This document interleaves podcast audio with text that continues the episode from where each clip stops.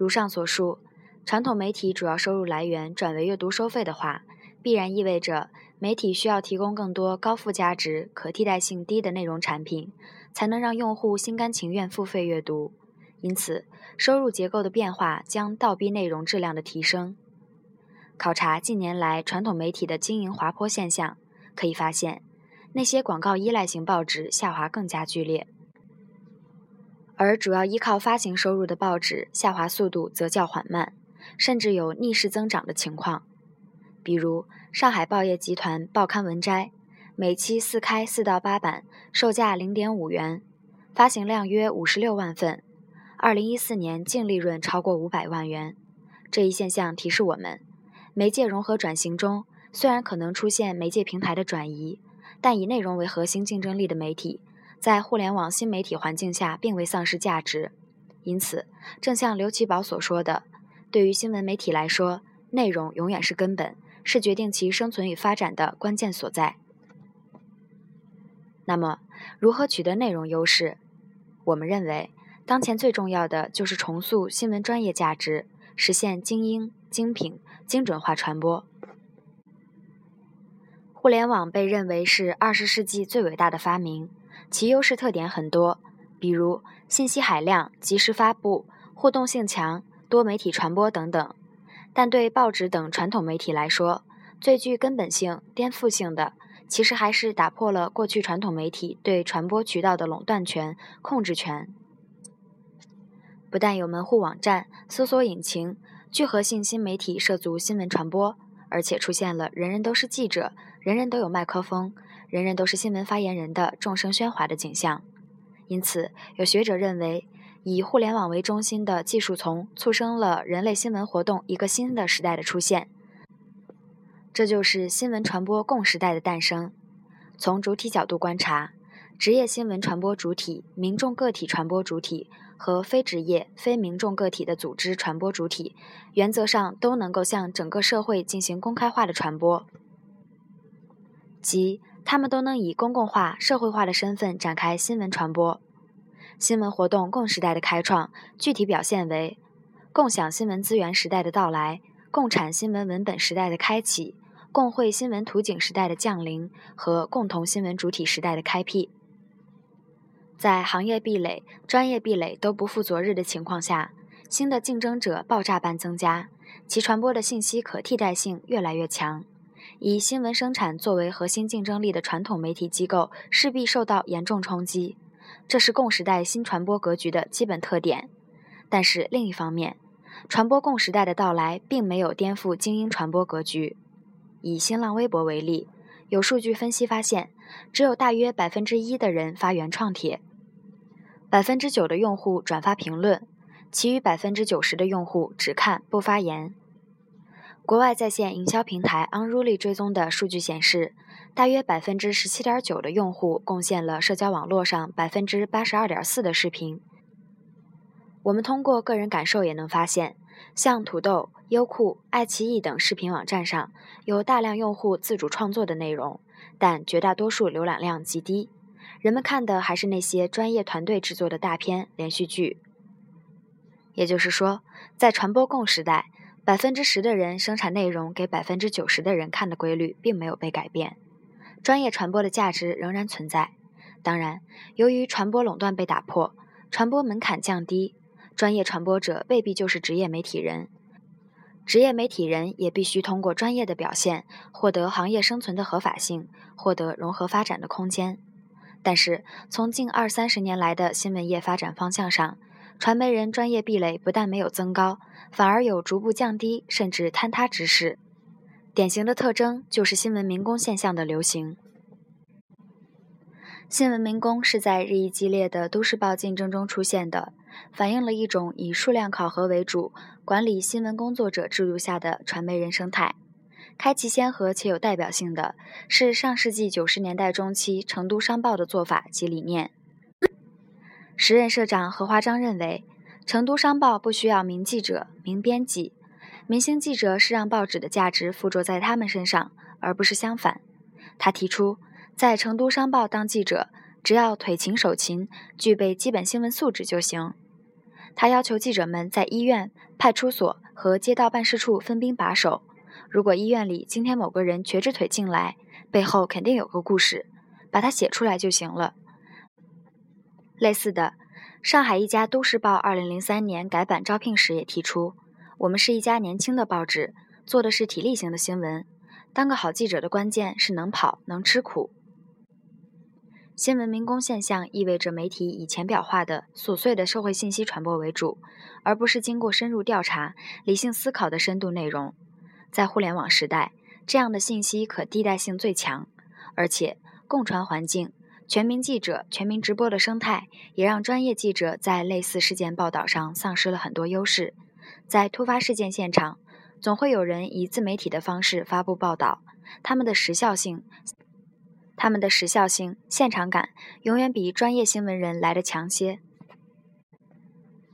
就像长尾理论提出者克里斯·安德森说的：“虽然互联网经济是免费经济，但人们愿意为节省时间买单，人们愿意为降低风险买单，人们愿意为他们喜欢的东西买单，人们愿意为获得相应的身份或地位而付出金钱的代价。一旦他们为此着迷，如果你让他们付钱，他们愿意掏腰包。”对于媒体转型来说，要想让读者付出阅读费用，关键是要提高内容的价值，也就是说要有精品化的内容。二零一四年，南方周末宣布改版，其改版口号就是“南方周末只做精品”。改版词写道：“我们坚信，无论时代如何变迁，传播介质如何进化，人类永远需要优质稀缺的信息、深刻多元的思想和温暖心灵的情怀。”正因如此，尽管行业面临困难，我们依然谨慎乐观。报业会分化，但报纸不会全军覆没。即使大部分报纸终将消亡，也仍会有一部分优秀分子能够穿越沧桑岁月，融合发展为新型媒体，继续守候着自己的读者、受众乃至用户，帮助他们了解真相、思考人生，陪伴他们望断天涯、感怀古今。我们坚信，精品化将是这些优秀报纸的共同特征，也是所有纸媒在互联网时代生存发展的必然路径。精品化生产是南方周末的转型选择，也是所有传统媒体、专业新闻媒体的共同取向。正如有学者说的：“现在是新闻最多的时代，也是新闻最差的时代。我们比以往更多的获得新闻，同时也更容易困惑。我们似乎更容易看见真相。”但追究真相更难。我们已经生活在一个全民新闻的时代了，人人都可以发布新闻，但事实的真相反而难以辨别了。而所谓精品化生产，最重要的就是以深入、客观、全面的报道对抗浅表式、情绪化传播，不仅仅停留于表面事实，而是在详尽梳理前因后果、来龙去脉的基础上，致力于深入挖掘事实背后的真相、原因、本质、意义等。这是新媒体时代专业媒体的专业价值所在。目前，深入的专业的报道已经成为很多媒体努力的方向。比如，二零一四年《东方早报》改版提出，碎片化的短信息少了，甚至消失了，剩下的要求是讲求态度的新闻分析，体现报纸价值取向的观点评论，更多的还有篇幅较长的背景报道。新京报在二零一四年的改革中，用精品化、简版的方式来倒逼改革，提出消灭信息，以特色报道为主。原则上，百分之四十到百分之四十五的版面当做当天的热点新闻，另外百分之四十到百分之四十五的版面是特色、深度化的操作，只有百分之十五左右做新闻资讯集纳。国外新闻界也有类似的探索，比如。二零一三年，英国《金融时报》改版，其总编辑致全体编辑部人员的信中说：“我们的采编团队将从快速对新闻做出反应，向探寻已有新闻的深层意义转变。”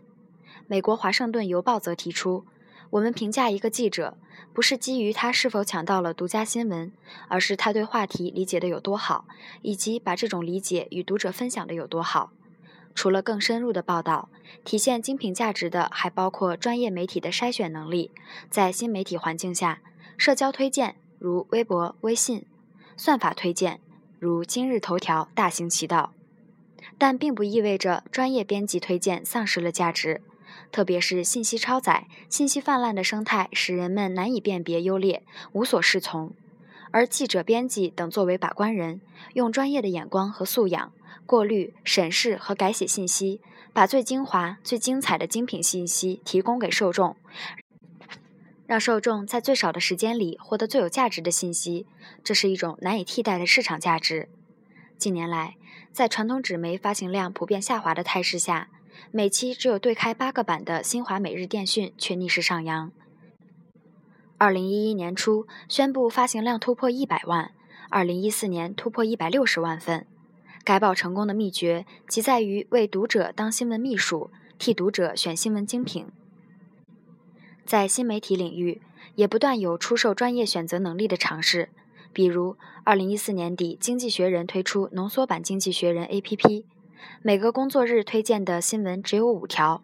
每条新闻的篇幅也非常短。基本不会超过一百四十个词。除了新闻，还有一篇世界新闻摘要和全球股市指数、汇率的总览页。这款应用首月试用免费，但以后就要月付三点九九美元的价格才能完整阅读。The Browser 是一个由《金融时报》和《经济学人》前编辑罗伯特·考特里尔制作的网站。考特里尔每天大约浏览一千篇文章，然后将其中的五六篇发布给自己的七千名订户。这些订户每年需要支付二十美元。考特里尔说：“我们确实站到了计算机算法的对立面。人工智能最终可能会在内容挑选方面实现不俗的效果，但现在来看，电脑只能通过网络搜集信息。相对于人类而言，这种数据太过贫瘠。”新媒体时代，传统媒体要向付费阅读、精品化传播转型，随之而来的必然是受众规模的下降，以及传播对象的小众化、窄众化。大大众化媒体意味着要讨好所有的受众，而每一个受众的阅读兴趣却是不同的，于是媒体就要不断的扩张容量，把受众可能感兴趣的内容都搜罗进去。这种模式过去被称为“新闻超市”，一站式购齐。但其实，每一次扩充内容，对每一位受众个体都意味着有效信息比例的缩减，同时也意味着与其他媒体同质化程度的提高。网络环境的开放互通，使同质化的大众化的内容急剧贬值，同时大众迅速被解构为小众、个众，出现部落化、社群化的形态，重新明确自己的市场定位，实现传播内容的精准匹配，才能使传播有效化。而且，借助数据挖掘、追踪技术的发展，精准化传播变得越来越有可行性。